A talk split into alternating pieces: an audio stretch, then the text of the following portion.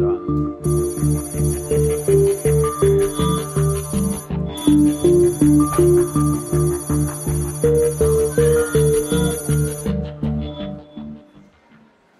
Ganz herzlich willkommen zur Heise Show. Mein Name ist Philipp Banse, Tag 4 der IFA 2013 in Berlin und natürlich auch heute wieder live und danach beim YouTube eine gute halbe, dreiviertel Stunde, denke ich, wieder mit ein paar Schwerpunkten. Heute geht's um Konsolen, also PS4 gegen Xbox One und das neue Billigteil, was Sony rausgebracht hat. Und dann machen wir so einen kleinen ja, so eine Halbzeitbilanz würde ich es mal nennen, mit ein paar kritischen Anmerkungen zur IFA. Das bin ich natürlich wieder nicht alleine, sondern diesmal mit dabei ist äh, Hartmut Gieselmann. Ganz herzlich willkommen von der CT. Hallo. Moin. Und Volker Bricklieb ist auch mit dabei. Und zu Hallo. zweit äh, sehen die dann so aus. Schön auf der Bank. Ja, äh, ich würde sagen, wir legen einfach direkt los, äh, Hartmut, mit den Konsolen. Ähm, was haben wir denn hier so zu sehen bekommen auf der IFA an Konsolen? Ja, hier auf der IFA ist Sony mit der PlayStation 4. Man kann äh, die ersten Demogeräte anspielen, die ersten Spiele ausprobieren. So direkt die großen Unterschiede zur PS3 wird man vielleicht noch nicht sehen, weil die Auflösung der Spiele ist gleich geblieben. Ich spiele jetzt einfach mal der ich spiele finalen ich spiele das einfach mal ein bisschen da. ich spiele das einfach mal ein bisschen an, also vielleicht kannst du das Ja, mal, doch Äh, kommentieren hier. Was sieht man denn da? Das ist jetzt der ich Das fand das das mal von vorne. Gehäuse, das ist jetzt der schwarz. Ja, das Ganze vorne. ist noch im Glascontainer. Ich denke, bislang gibt es wohl auch nur sogenannte Developer-Kits, wo die Spiele dann drauf laufen. Die sehen dann einfach aus wie ein schlicht normaler PC. Ist ja jetzt auch bei den neuen Konsolen eine PC-Hardware eigentlich drin. AMD liefert das Ganze genauso wie bei Microsoft bei der Xbox One. Der Controller Äh, ist neu ein bisschen, ne? Der Controller wurde wirklich sehr schön überarbeitet. Ich habe den in Köln auf der Gamescom schon in der Hand gehabt.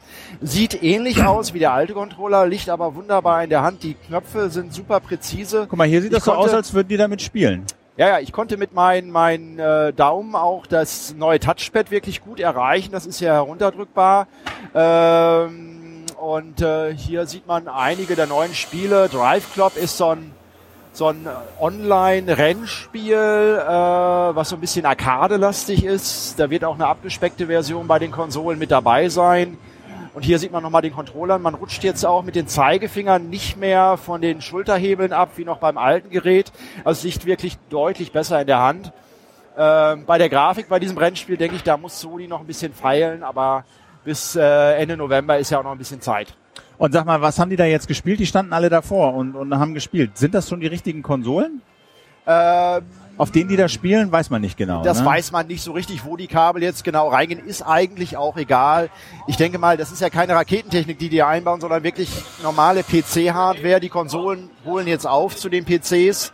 Und ob es dann im Desktop-Gehäuse oder jetzt in dem neuen PS4-Gehäuse drinsteckt, und, macht die, ja nichts. und dieses Touchpad, was du erwähnt hast, inwiefern ist das cool? Naja, man kann, man hat neue Bedienelemente, das kann in Spielen dann eingesetzt werden, ähnlich wie man das auf der PS Vita dann sieht. Es wird jetzt keine große Rolle spielen. Es ist jetzt eben halt eine zusätzliche Option, Spiele bedienen zu können. Das können die Spieleentwickler da nutzen oder auch nicht. Sony geht ja eben mit den ganzen Spielen, die auf der Playstation, auch auf den Vorgängermodellen schon laufen, sehr in die Breite. Das heißt, man hat nicht nur die Ego-Shooter, sondern hat auch Musikspiele, man hat was für die Kinder.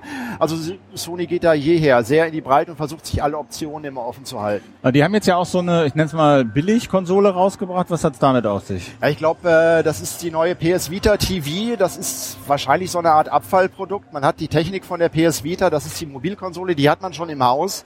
Jetzt hat man eben halt so eine kleine Fernsehkonsole da rausgebracht, ähnlich wie Apple, das Apple TV.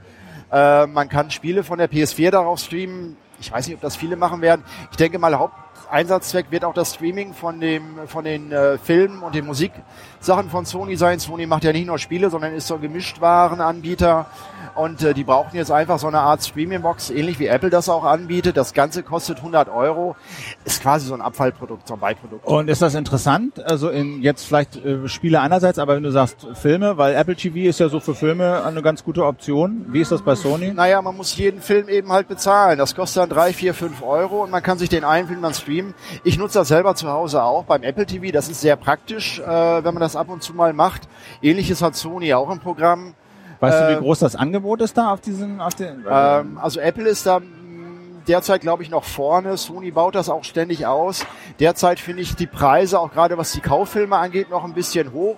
Die wollen eben halt den Einzelhandel, wollen sie da nicht ausboten und äh, aber haben eben halt das als zusätzliche Vertriebsoption einfach drin. Und warum sagst das du, Angebot ab. Und warum sagst du, ist Spielen nicht so attraktiv auf dem kleinen? Naja, die PS Vita krankt derzeit ja noch so ein bisschen am Spieleangebot. Es ist äh, eine relativ geringe Auswahl. Das ist in den letzten Monaten weiter gewachsen. Jetzt derzeit versucht Sony sehr viele unabhängige Entwickler, sogenannte Indie-Developer, auf die Plattform dann auch zu locken.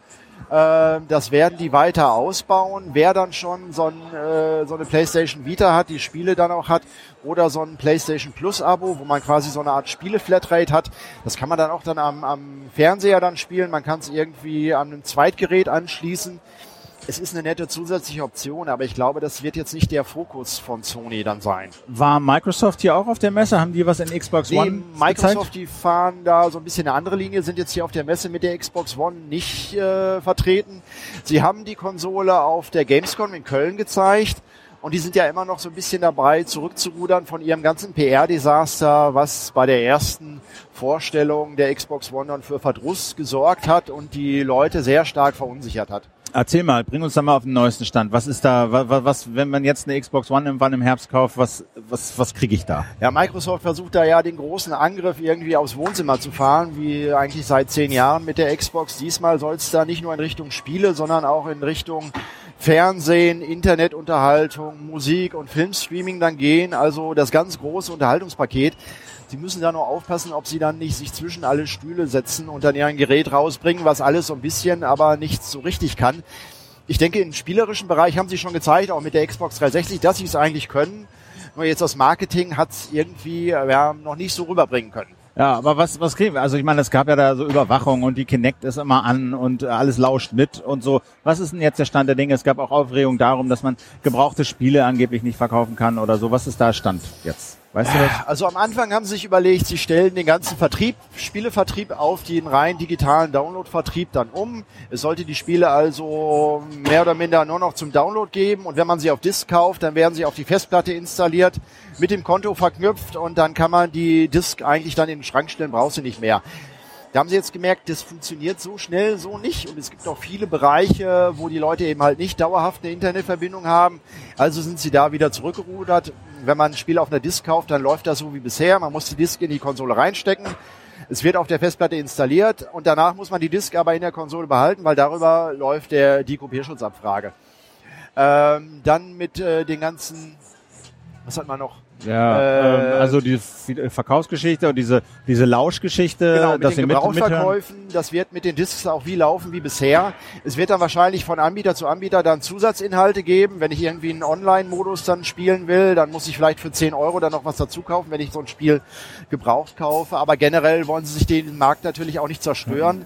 Äh, da leben ja auch in den USA so Ketten wie GameStop, die leben einfach von diesem Gebrauchtverkauf. Äh, das wird bei den Disc Spielen weitergehen. Zusätzlich haben sie da noch die Download-Spiele. Man kann sich dann aussuchen, was man dann haben will. Wobei jetzt die Spiele natürlich dann auch in HD dann mehr Inhalte bringen. Also man muss dann schon ganz schön viele Bits und Bytes durch die Leitung quetschen, bis das dann eben halt auf auf der Konsole dann drauf ist. Dann gab es noch viel Bohai auch darum, dass eben äh, die Kinect, diese Bewegungssensor irgendwie an ist oder beziehungsweise lauscht äh, die ganze Zeit ja, die Konsole auf Sprachbefehle. Die hatten da gerade auch äh, das Pech, dass eben halt der Snowden so viel über die NSA ausgeplaudert hat. Das war eben halt schlechte PR. Überwachungskameras mag irgendwie keiner mehr. Ähm, sie sind da nur teilweise zurückgerudert. Also die Xbox One soll jetzt auch ohne Kinect funktionieren. Ob das dann Spaß macht, das steht auf einem anderen Zettel. Also was sie in Köln gezeigt haben, das war dass Microsoft eigentlich davon ausgeht, naja, man kann es theoretisch abschalten, aber es wird so und so keiner machen, weil es eben halt dann zu unpraktisch wird. Sie setzen sehr stark auf diese Spracherkennung, also dass ich dann sage irgendwie Xbox One mach irgendwie das und das äh, und dann macht die Konsole das eben. Sonst muss ich mit dem Controller in ein paar Menüs rumwurschteln, um beispielsweise dann auch eine Szene aus dem Spiel aufzeichnen zu können. Äh, die Frage, weil technisch wird, denke ich mal, PS4 und Xbox One gibt es technisch nicht so die großen Unterschiede. Es ist beides eine PC-Plattform. Die PS4 ist jetzt auf dem Papier ein bisschen schneller als die Xbox One, aber die Spiele werden auf beiden gleich aussehen.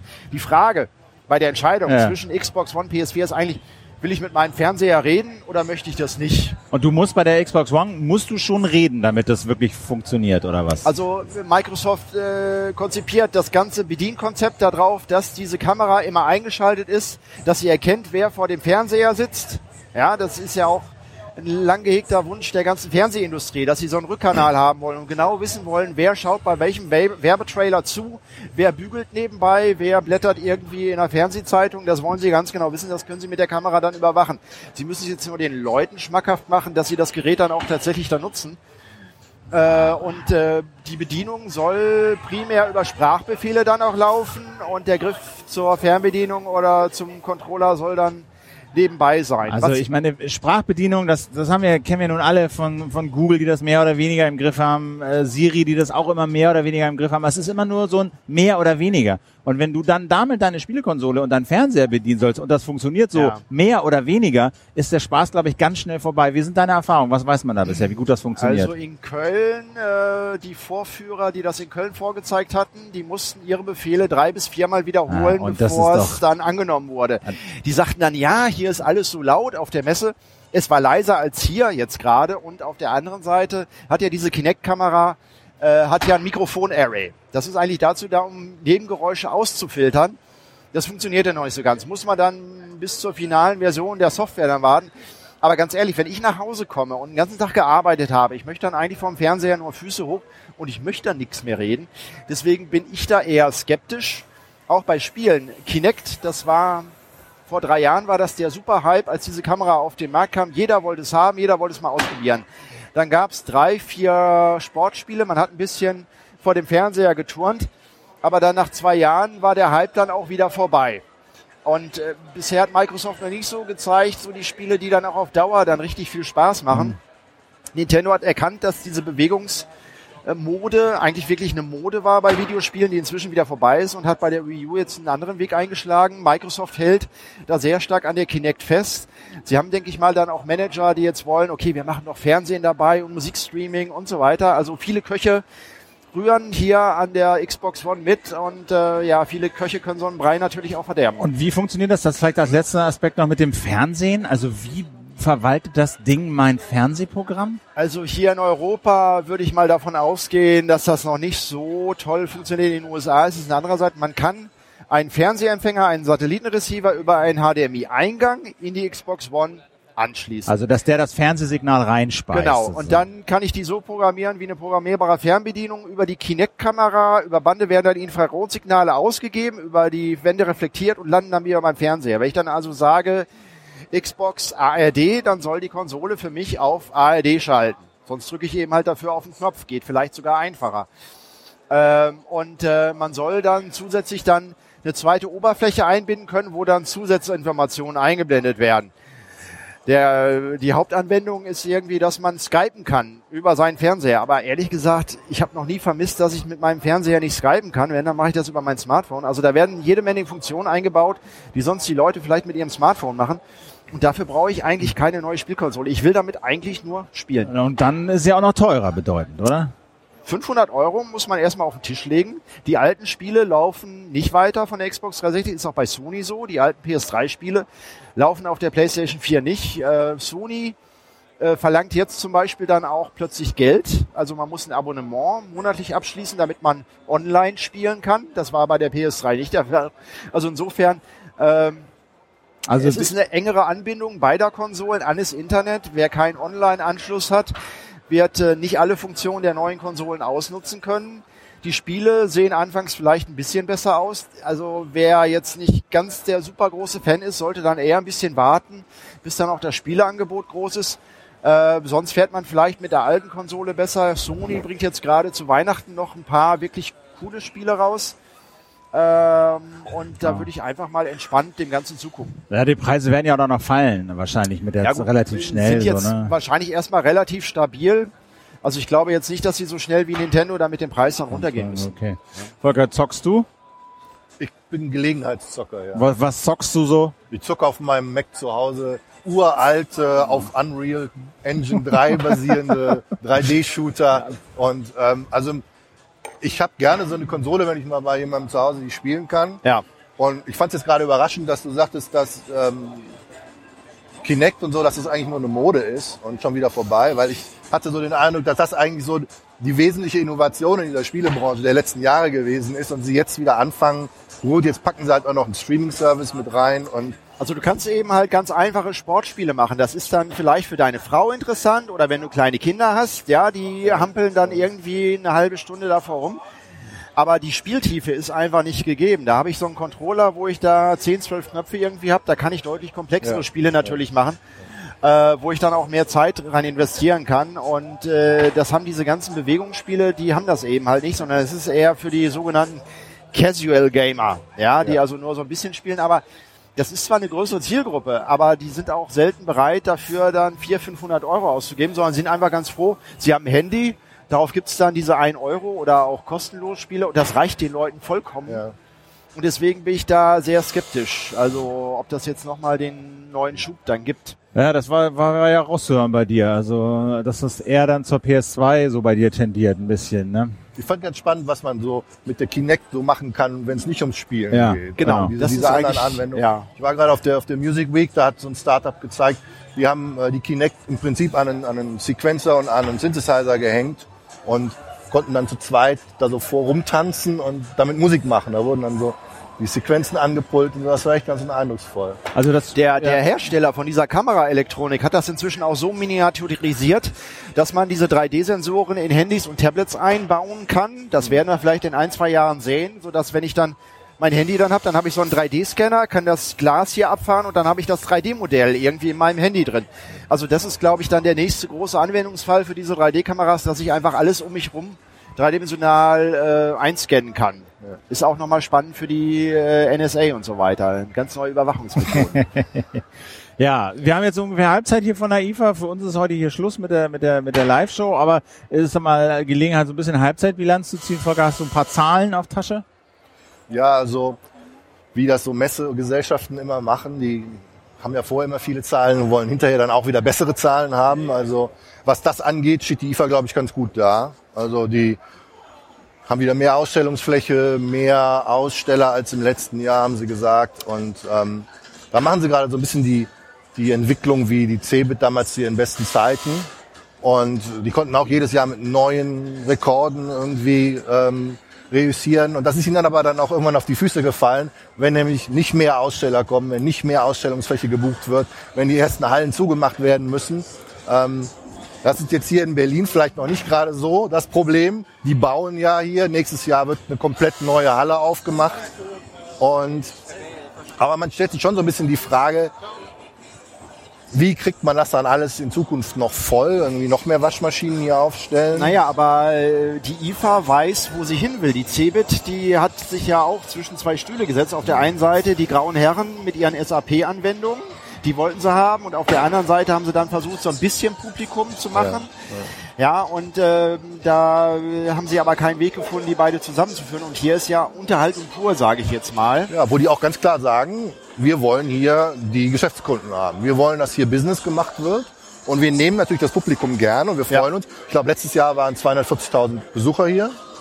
Und die wollen aber schon Business sein. Ja. Und ähm, da fehlt mir dann vielleicht manchmal schon so ein bisschen der Fokus. Natürlich wird hier unglaublich Geschäft gemacht. Was haben Sie gesagt? 3,8 Milliarden waren es letztes Jahr. Das soll dieses Jahr wieder mehr werden. Also da gehen also auch eine Menge Spülmaschinen und Waschmaschinen über den Tisch. Ja, Und Aber das, das schließt sich ja erstmal per se nicht aus, dass Nö. man Publikum und Fach macht, oder? Ich meine, Ich woran glaube die... hier eher, weil auf der CeBIT, da hat man wirklich dann sozusagen die Bankensoftware. Das interessiert natürlich keinen Endkunden. Während hier, wenn der Mediamarktvertreter bei LG dann die äh, Flachbildfernseher ordert, das guckt sich dann auch gerne noch irgendwie der Familienvater dann an. Äh, also insofern passen hier Business und Endverbraucher besser zusammen als auf der CeBIT. Das, das, das Gefühl habe ich ehrlich gesagt auch. Und ich, ich war mal auch mit unterwegs und habe mal ein bisschen geguckt. Und was ja, es sind ein paar kuriose Sachen. Die, die Küchenanwendungen sind ja gigantisch hier. Ne? Also es ist ja sechs, sieben Hallen unten. Ja. Ja. Alles mit Küchenanwendungen. Das zum Beispiel ist so dämlicher Roboterball, der irgendwie über den Fußboden rollen soll und putzen. Alles voll mit Luftbefeuchtern diverser Art. Ja, da kannst du dann irgendwie Wasser reinmachen und das macht ja irgendwie den Raum voll. Wirklich anderthalb oder zwei Hallen voll mit diesen Dingern. Am besten fand ich irgendwie noch das hier, wo du sozusagen deine Volvic-Flasche oben rein Ja. machen kannst und dann Ja. verdunstet er dir die Luft. Ich meine, selbst in der CT hatten wir ja schon Staubsaugerroboter getestet, ja? Ja. Ich kann mich da noch erinnern. Ah, das war ein ganz stimmt. großer Aufmacher Genau. irgendwie von Georg. Ne? Äh, also insofern demnächst vielleicht dann auch äh, computergesteuerte Waschmaschinen bei uns im CT-Magazin. So, Ja. Ich habe aber eine, auch ein paar Kuriositäten, ne, glaube ich. Du hast ja auch diesen, drei, diesen Doodle 3D oder 3D-Doodler oder äh, Ja, was das ist so ein, so ein Hand-3D-Drucker. Also das mal, sieht- den hab ich, das ich, sieht auch im hier. Prinzip aus wie, wie so ein ganz großer Lesestift von früher, so, Okay. so, so ein Infrarot-Lesestift. Und da ist so eine, so, eine, so eine Hitzeeinheit drin und dann wird dieses, dieses Druckmaterial, wo 3D-Drucker mit drucken, da drin erhitzt und so rausgesprüht. Genau, hier kann man das ein bisschen sehen. Ihr seht das äh, noch nicht, sondern ihr seht das jetzt Ja. gleich da. Das ist dieses, sieht aus wie so ein Plastik, äh, wie so eine Heißklebestift. Klebepistole. Ja, ne? Klebepistole, genau. Oder ein Star Trek Phaser ohne, ohne Handgriff. Und Woher weiß die Pistole jetzt, wo sie welchen... Ey, pass auf, das ja, zeigt ja, er du, hast, du kriegst auf. dann so, so Papiere mit den vorgezeichneten Bauteilen und Okay. dann kannst du die da drauf sozusagen abfahren. Ja. Und deine kleinen Bauteile damit selber zusammensetzen. Äh, Das ist jetzt, das sieht jetzt nicht so besonders präzise aus, also ja selbst gebastelt, aber ich fand es echt lustig. Das Ding macht einen Höllenlärm. Ach so, also das okay. ist richtig laut. Höllenlärm? Ja, das ist, das ist so ein wie so ein ganz hochdrehender Föhn etwa. Aber der kann ja auch ganz schnell dann hart werden, ne? weil sonst fällt es in sich zusammen. Das wird Aber relativ schnell hart, das hart jetzt, schnell aus und, und es ist also auch gar nicht so einfach, da zum Beispiel jetzt so wie er das macht, so eine, so eine Spirale aus dem, aus dem Stand hochzuziehen. Das braucht so ein bisschen Übung. Und da kannst du sehen, wenn die halt Aber auf dem flache Papier, Bauteile, weil- ja, flache, so, flache Bauteile, die man dann danach zusammensetzen kann. Aber ist ja Kannst quasi eine Heißklebepistole, oder? Oder wo ist jetzt der Unterschied? Naja, mit einer Heißklebepistole kannst du nicht so präzise dünne Linien kleben, Ja, oder? bräuchte ich eine Heißklebepistole mit einer feineren Spitze. Dann könnte ich das aber doch auch machen. Oder wozu brauche ich da jetzt Computertechnik? Das ist ja keine Computertechnik, das ist eine Heißklebepistole. So, okay, also. Aber das ist sozusagen diesen, den, gerade dieser Boom, der bei 3D-Druckern steht, weitergedacht und mal gesagt, machen wir mal so eine kleine handliche Einheit dafür, weil Die diese, also auch von Uhu. diese, diese dicken 3D-Kisten, das ist ja noch relativ groß. Und das soll, glaube ich, auch gar nicht so viel kosten. Die haben, glaube ich, was von 100 Dollar oder so gesagt. Das kann sein, ich kann ja hier Also um mal- mal so ein bisschen rumzuspielen, um mal auszuprobieren, mit diesem Material zu arbeiten, Ja. ist das doch vielleicht ganz hübsch. Ganz hübsch, ne? Ähm, aber es gibt ja auch noch so ein paar, ich meine, weiß ich, der Auftritt von Kulani war ja auch noch relativ kurios. Ich bin jetzt nicht ganz sicher. Ja, äh, Kolani war sicher ein Highlight. Also mir war ehrlich gesagt neu, dass Kolani noch im Geschäft ist. Das Das, ich, der war schon so ein bisschen aus meiner, aus meiner Erinnerung Früher verschwunden. mal für Phobis hatte der doch PCs irgendwie der hat damals, designt, genau, ne? der hat damals Ja. die, die, das Design in die PC, also das muss man ihm auch zugutehalten, weil ich kann mich erinnern, so früher, der Standard-PC-Gehäuse vom, vom Kistenschieber war ja eine optisch eher triste Angelegenheit. aber der hat jetzt Und- hier, ja, aber der hat da so ein bisschen Pep reingebracht. Aber der hat jetzt hier, das hat er ja, zeigt er auch, äh, zeigt er ja, hat der 3D-Drucker ja auch Design, ne? Ja. Also? Äh, und der, der zieht ja ganz gut vom Leder. Das könnt ihr jetzt nicht hören. modernisieren. Wir haben Der Ton ist ein bisschen schlecht, aber er er das dann erzählt da, dass er die Nummer was eins in China ist und so. Er macht da richtig einen auf dicke Ja, er ist eine Hose. ganz große Nummer und Ähm, genau, das war sicherlich auch noch ein Highlight. Das kann man sich ja auch auf heise.de nochmal angucken. Irgendwie, das äh, gibt's da ja auch zu sehen. Aber es gab ja auch so, wir müssen ja auch so ein paar, wir müssen ja auch mal so ein paar Hypes äh, kaputt hauen hier. Ne? Ja. Also ich glaube, äh, die Chance sollten wir uns nicht entgehen lassen. Also was haltet ihr von 4K? Ist das 4K, das ist ein super Fernseher, ganz tolles Bild. Nur nutzen die einem nix, wenn man irgendwie einen 4K-Film nicht mal auf eine Blu-ray gepresst kriegt. Also das Problem ist, die Inhalte da drauf zu kriegen und da fangen die Probleme erst an. Wie ich jetzt gerade gehört habe von Leuten aus der Filmbranche, mit denen ich geredet habe, ähm, deren ganze Infrastruktur ist überhaupt nicht auf diese Datenmassen ausgerichtet, die da verarbeitet werden. Also die Post-Production-Systeme, äh, die Software, die können mit diesen immensen Datenmengen, die so eine Vier-Kamera auf die loslässt, die haben da von einem Datentsunami gesprochen. ja, aber das war doch bei HD nicht anders. Ja, aber der Sprung zwischen HD und 4K ist ja jetzt nochmal irgendwie plötzlich das Vierfache. Das hatten wir vorher aber auch. Ne? Also, äh, was ich mich frage, ist ganz einfach. Zu Hause habe ich auch so einen großen Fernseher, gibt's ja Ja. inzwischen sehr günstig zu kaufen. Ich sitze dann so zweieinhalb, drei Meter Entfernung davon. Ich sehe keinen Unterschied, ob ich jetzt einen Film in 720p oder in Full HD gucke. Ja. Und ich würde auch keinen Unterschied sehen, wenn das jetzt 4K aufgelöst ist. Ich meine, ähm, mit Brille und so weiter. Und Je größer die Fernseher mich, sind, genau, musst du auch weiter dann weg zwei. Meter Fernseher bei mir hinhängen, dafür habe ich gar keinen Platz. Ja. Ja, und insofern denke ich, da ist irgendwann dann auch Ende der Fahnenstange. Die Firmen wissen einfach nicht mehr, was sie jetzt Neues bauen wollen. Die japanischen Firmen versuchen irgendwie was Neues zu machen, mit denen sie sich den der Billigkonkurrenz aus Korea irgendwie widersetzen können. Und ähm, aber so ein Fernseher, ich meine, wenn ich da mit einem Meter Durchmesser für 600, 700 Euro kriege, dann lege ich doch nicht das Zehnfache auf den Tisch, um dann irgendwie das in 4K. Oder Ja. ich mach, mach's mit einem Beamer. Dann, ja. Ja, Das gut, Problem- Beamer ist nochmal ein anderes Thema, aber ich meine, selbst wenn die Preise sinken und so, du wirst immer, äh, klar, vielleicht ist es irgendwann so, dann hast du HD und du hast 4K und das kostet irgendwie dasselbe Ja. äh, und dann ist es auch egal und dann kaufst du 4K, aber bis dahin gibt's dann wahrscheinlich auch äh, die ARD in 4K und es gibt Inhalte in 4K, aber bis das soweit ist, ja, du wolltest auch noch was sagen, vergehen Jahre. Ja, also das ist, glaube ich, weniger um die technischen Schwierigkeiten. Bei denen natürlich kannst du heute irgendwie die ganze Infrastruktur kaufen, um, um so eine 4K-Produktion komplett durchzuspielen. Ähm, das kostet nur unglaublich viel Geld, Ja. das Zeug. Und das sind dann zum Teil kleine Post-Production-Studios, die diese Investitionen nicht machen, weil sie die nicht refinanziert bekommen, Ja. weil die Filmindustrie im Moment total abschmiert und jedes Jahr weniger Filme produziert, weniger Aufträge, da sterben die, die Post-Production Units sterben ab in den USA und das ist eine unglaubliche Bremse für so eine Technik. Also das ist alles schön und gut und vielleicht sind wir auch in ein paar Jahren so weit, dass das alle machen, aber Aber wir haben das ja bei 3D gesehen. Da gab es dann auch einen ziemlichen Boom in den Kinos dann auch. Ja. Und jetzt momentan ist es so, es gibt vielleicht drei, vier Filme im Jahr, die auch tatsächlich in 3D gedreht und nicht nachproduziert werden, die mich persönlich jetzt interessieren, wo ich ins Kino gehe. Ganz viele, auch so Arthouse-Produktionen, da ist völlig egal, ob die in Schwarz-Weiß, in Farbe oder in 3D oder 2D irgendwie laufen. Mir kommt es auf den Inhalt an. Das ist zum Beispiel auch das, um jetzt die, die Runde wieder zu den Spielkonsolen zu kriegen.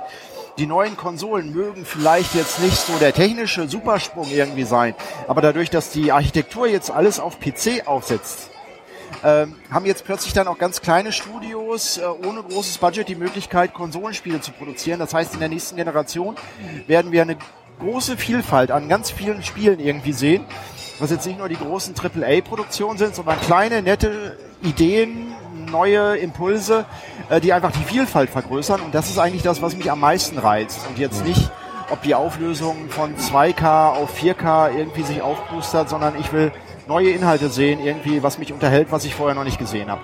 Hier, Volker Soter schreibt äh, mit, mit dem Hashtag Heise Show, du sollst einfach mal dich da vorne hinstellen an den Heise-Stand, wo es sozusagen drei 4K-Fernseher gibt, die einmal PAL hochskalieren, einmal HD hochskalieren und einmal 4K anzeigen.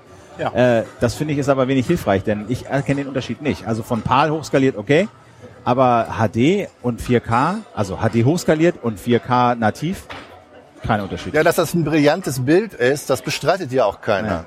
Ne? Nur müssen die irgendwie ihre Fernseher noch mit, mit Festplatten ausliefern, damit der Leute, damit die Leute zu Hause überhaupt erstmal gucken können, was ein 4K-Medium ist. Ja, auf den vier, auf den Festplatten liegen nämlich die Filme da. Auf den Festplatten in die Filme. ja. ja. weil sonst krieg, kriegst du 4K nicht zu sehen zu Hause.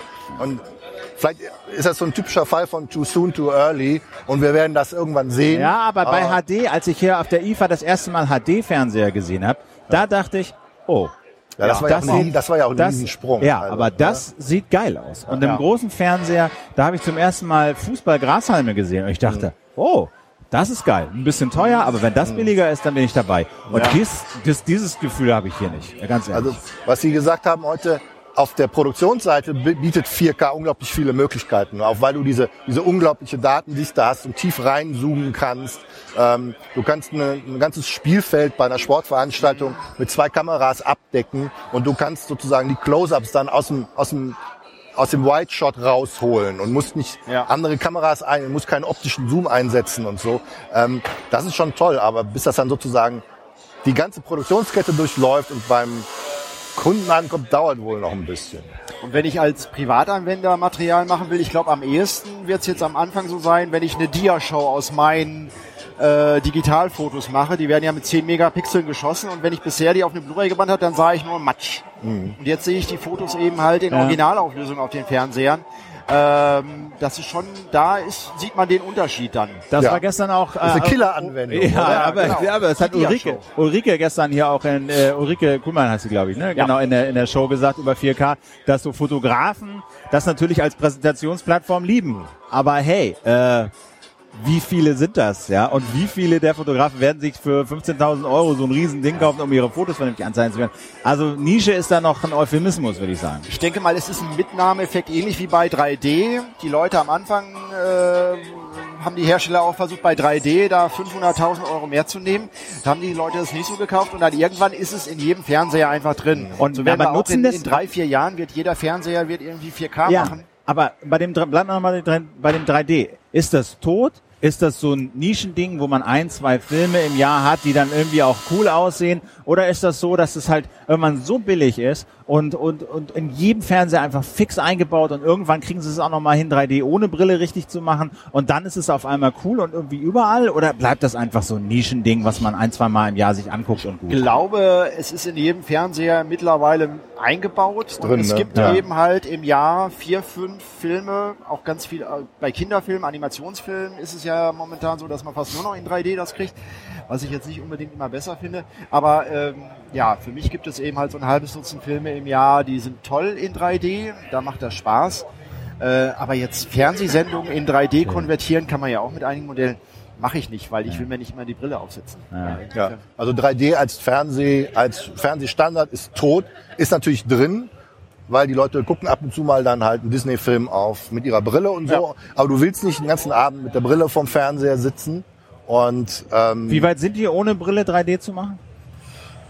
Sieht das noch ist noch, ziemlich krückig Also ich habe ne? ich hab mal ein so ein Ding gesehen, das ist schon ein paar Jahre her, also wo sie dann mit so einem Sensor erfassen, wo deine Augen sind und versuchen dir das da einzuspielen. Das ist also Ich würde da nicht drauf warten, weil du musst ja auch, wenn du tatsächlich drumherum gehen können willst, brauchst du ja auch nicht nur zwei Streams, sondern dann acht oder zwölf oder noch mehr. also brauchst, du brauchst eine Rechenpower und, und also, es wird immer mit Brille, wird das Bild immer schärfer sein, immer mit einer höheren Auflösung. Und ähm, also auch wenn die in fünf Jahren so weit sind wie die jetzigen HD-Fernseher, dann werde ich aber 3D mit Brille in 4K, 8K oder 16K gucken können. Das wird immer besser sein. Und ich meine, diese Polarisationsbrillen stören mich auch nicht weiter. Deswegen, wenn ich dann mal so einen Film sehe, dann Ja. kann ich mir diese Pappbrille Ja. auch aufsetzen und dann ist gut. Den einen Film ab und zu, ja. Ja. Aber Fernsehen auf Dauer in 3D macht keiner. Also die, die Amis haben ihre, stellen gerade ihre Fernseh, 3D-Fernsehsender wieder ein und Was war's dann? Okay, arrivederci. Habt ihr Uhren?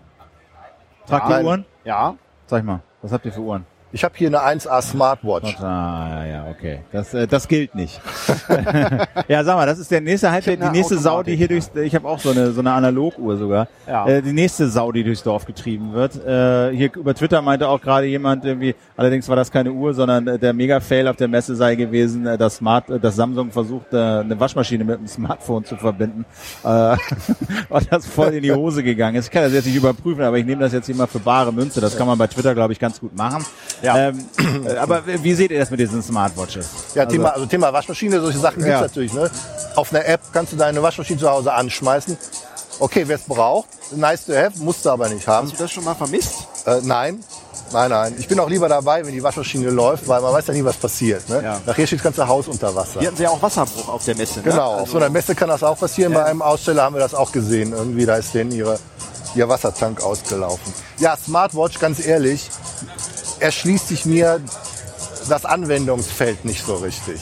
Also, okay, ich, ich sehe das für Leute, die joggen und laufen und irgendwie ihre Vitalwerte. Aber das gibt's ja schon, ne? Das gibt's eh Ja. schon. Da gibt's auch verschiedene Sensoren, die man dann da mit seinem Smartphone koppeln kann.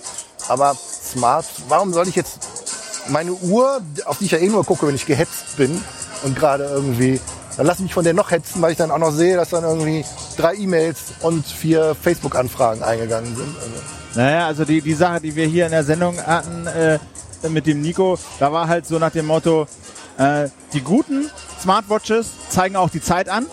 Äh, und, und du kannst sonst, äh, kriegst du halt irgendwie so SMS oder so, es ruft äh, mein Nachbar an und will mich zur Sau machen, weil ich irgendwie seine Blumen nicht gegossen habe. Das kann ich dann wegdrücken, ohne das Smartphone aus meinem Wintermantel zu kramen oder so. Ja. Das sind so die Anwendungen. Aber ja, ja, Killer-Feature. ne? Ja, Also, Also, ich, ich, I don't know. Ich sag's mal so, ich kaufe mir ein technisches Gerät, um mir das Leben einfacher zu machen. Ja, es soll mir irgendwie Arbeit oder Stress oder dass ich woran denken muss, abnehmen. So eine Smartwatch, wo der Akku irgendwie jetzt momentan 10 Stunden hält, selbst wenn der nur eine Woche läuft. Ich Automatikuhr brauche ich mich nicht um die Batterien zu kümmern. Das heißt, auf der einen Seite muss ich nicht mehr daran denken, jetzt mein Handy rauszuholen, wenn ich eine SMS kriege oder so. Auf der anderen Seite muss ich abends immer noch dran denken, oh, du musst ja deine Uhr aufladen. Will ich nicht haben. Also sorry, das muss sozusagen akkuunabhängig einfach per, per Bewegungsaufladung muss das gehen. Dafür brauchen wir eine komplett neue Akkutechnik. Und solange wir die nicht haben, ist so eine Uhr völlig unnütz. Ich kann auch nicht mal meinen Freund damit beeindrucken, weil wenn ich dann zeigen will, was das so alles Tolles kann, dann ist der Akku alle und der lacht mich doch aus abends in der Kneipe. Also insofern denke ich, ist das eine Designstudie, aber für den Massenmarkt eine Totgeburt. Ja, Nischenanwendung für Sportler, würde ich sagen. Ja, wobei vielleicht ist es dann auch immer noch so, wenn sie sich dann irgendwann mal auf so einen Standard einigen oder so, dass das einfach in jeder Uhr eingebaut ist. Ja. Ja, so eine Digitaluhr. Und natürlich kriegt die per Bluetooth irgendwie Low, was ist Low Energy, keine Ahnung, irgendwie so ein paar Messages und kann die irgendwo anzeigen. Eher so. Aber ich glaube, das ist dann einfach, das kriegt man dann so mit der Uhr mitgeliefert und kann es einschalten oder nicht. Aber ich glaube, dass die Leute sich eine Uhr kaufen, weil die so smart ist, das sehe ich irgendwie Ja. nicht. Also ich finde auch, dass sie dem Hype, der um das Thema gerade gemacht wird, weil da halt zwei der größten, weltweit größten Elektronikkonzerte gerade dran rumschrauben, ähm, dem wird das nicht so richtig gerecht. Also das ist total overhyped, wenn man mich fragt. So, jetzt gucke ich schon mal, ob Volker hier noch was schreibt. Ah ja. ja. Das haben wir alles abgehakt. Ja, habt ihr noch was auf dem Herzen? Sonst wird mir die Musik zu laut hier. Ähm, Gibt es noch irgendwas, was wir noch äh, zerstören müssen? Oder ist euch noch was aufgefallen? Ja, er hat noch 3D ist in der Tüte. Ja. 3D ist in der, 3D ist in der Tüte. Gebogene Fernseher hatte ich hier gesehen. Oh ja, Gebogene Fernseher. Fernseher. Warte mal, da haben wir auch noch ein paar Fotos. Äh, was haltet ihr denn? Das, sind, das hat aber mit 4K erstmal per se nichts zu tun, sondern das ist äh, einfach. Ähm, warte mal, da hattet ihr so ein schönes Foto hier auf, auf Heise. Ja, hier, guck mal da. Äh, das können wir mal zeigen. Das mache ich nochmal Fullscreen hier. Ah, geht nicht. Doch. Äh, ist das irgendwie, will man das? Also gebogene bin Fernseher? nur einmal ganz kurz bei LG über den Stand gelaufen. Da hatten sie auch so ein Teil hängen. Was mir aufgefallen ist, wo ich an dem Fernseher vorbeigelaufen bin, ich habe immer eine absolute Reflexion und Spiegelung gesehen. Die war immer auf meinem Auge. Wenn ich an einem flachen Bildschirm vorbeilaufe, dann sehe ich nur aus einem bestimmten Winkel eine Reflexion. Jetzt habe ich sie von jedem Winkel aus. Ja. Insofern denke ich auch, das ist irgendwie, sie biegen es, weil sie es können. Aber in der Praxis ist das völlig kontraproduktiv. Das erinnert Und, mich äh, irgendwie so an diesen Typen, an diesen Architekten, der in London dieses Walkie-Talkie-Hochhaus gebaut hat Genau, und ja. Ja. jetzt die Parkplätze gesperrt werden Das müssen, weil, gigantische Brennglas. weil das irgendwie die Rückspiegel wegschmilzt. Ja, ja, ja. Also darauf warte ich noch. Genau, beim OLED so Massenklage, weil äh, Familie vor Fernseher gebraten Gegrillt, wurde, ja, gegrillt ja. wurde bei Sonnenschein oder so. Also ja. Ich glaube auch nicht, dass das gut aussieht, wenn man sich sowas an die Wand hängt. Also man möchte ja, dass die Dinger vielleicht eher so ein bisschen verschwinden Ja. und nicht, nicht noch Bild. davor Also, also, also ganze, die ganze taiwanesische Halle beschäftigt sich mit nichts anderem, als möglichst flach an der Wand liegende Fernseherhalterungen zu verkaufen oder zumindest die Scharniere für flach an der Wand liegende Fernseherhalterungen zu verkaufen. Da bestreiten die ein ganzes Business damit. Ja. Also, Die Fernsehersteller haben natürlich das große Problem, dass sie dir einen neuen Fernseher verkaufen wollen. wissen nicht mehr, was sie tun Und sollen. Ja. du hast eine super HD-Kiste zu Hause. Und dann haben sie jetzt dann irgendwie, zwischenzeitlich waren es dann die Smart TVs, das ist inzwischen auch fast jeder. das ist auch, das ist auch so ein, also, also, meine, die Umsetzung ist in der Regel Grütze. Ja. So, ne? Alles, was mit den Fernsehern mitkommt, also ich habe noch nicht ein Ding gesehen, was irgendwie halbwegs auch nur mit dem Apple TV oder so mithalten kann. So, ne? Also das ist alles Mist. Wenn das mal richtig HBB TV, nutzt ihr das? Nein. Auch nicht, ne? Also das, das, ich weiß auch nicht. Also das ist alles, alles äh, unausgegorener Krempel. Gestern kam auch hier bei der, oder bei der, bei der letzten Show oder vorletzten war so ein, auch so ein Tweet, so nach dem Motto, was ich haben will, ist ein geiles Display, ja, was tipptopp ist, was alles annimmt, was ich ihm zuwerfe. Ja. Genau. So. Ich will eigentlich, ich will ohne Schnörkel, das kostet dann auf einmal auch nur die Hälfte, ja, weil dieser ganze 3D, Smart, bla nicht mit drin ist. Du hast einfach ein geiles Display, wo du, wo du, wo du dein Kram, wo immer das auch herkommt, draufwirfst. Und ich möchte eine Fernbedienung haben, ja, wo ich nicht erst noch einen Kurs oder ein Semester irgendwie ablegen muss, wo mich der Fernseher nicht alle zwei Wochen fragt, ob er jetzt ein neues Firmware-Update einspielen darf. Genau. Ja, also Auch so ein Problem. das geht da echt in die falsche Richtung. Diese Update to momentan. Read ist bei der Firmware, bei Fernsehern, aber Ja. Ja. Vol- Volker gibt noch, Volker Soda gibt noch den, äh, den, den, den next, das next big thing ist Akku mit zehnfacher Laufzeit von allem, was wir bisher haben. Also Akkus, darauf war die, so, so, so ja, ein Kleinkram, ne? wäre zu begrüßen. Ja. Ja. Ja. Aber das ist ein Problem, wo wir seit 20 Jahren irgendwie nach einer Lösung suchen. Äh, Im Spielebereich warte ich jetzt auf die VR-Brillen nächstes Jahr, wenn sie rauskommen und dann auch neue Spiele, die das Ganze nutzen. Hast du denn die Oculus Rift? Wie findest du die, die hier am Stand auch zu sehen ist?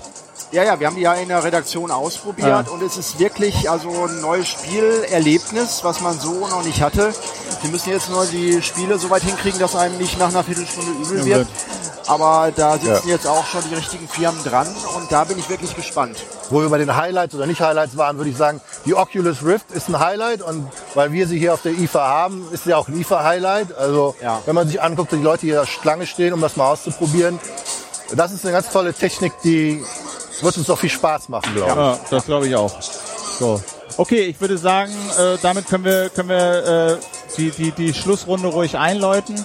Ähm, das war die letzte Sendung hier von der IFA. Äh, vielen Dank, Hartmut Gieselmann ja. und Volker Brickle Gerne. Kommen. Äh, mein Name ist Philipp Banse, danke fürs Zugucken.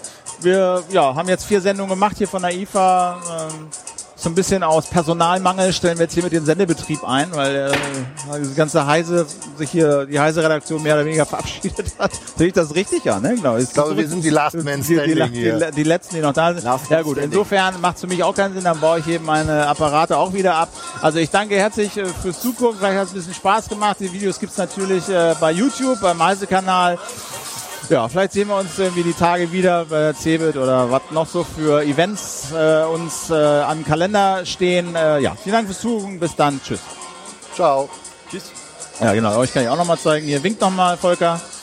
So, genau. Hartmut winkt auch nochmal. Ich sage auch nochmal Winke, Winke. Und jetzt machen wir Schluss. Und tschüss.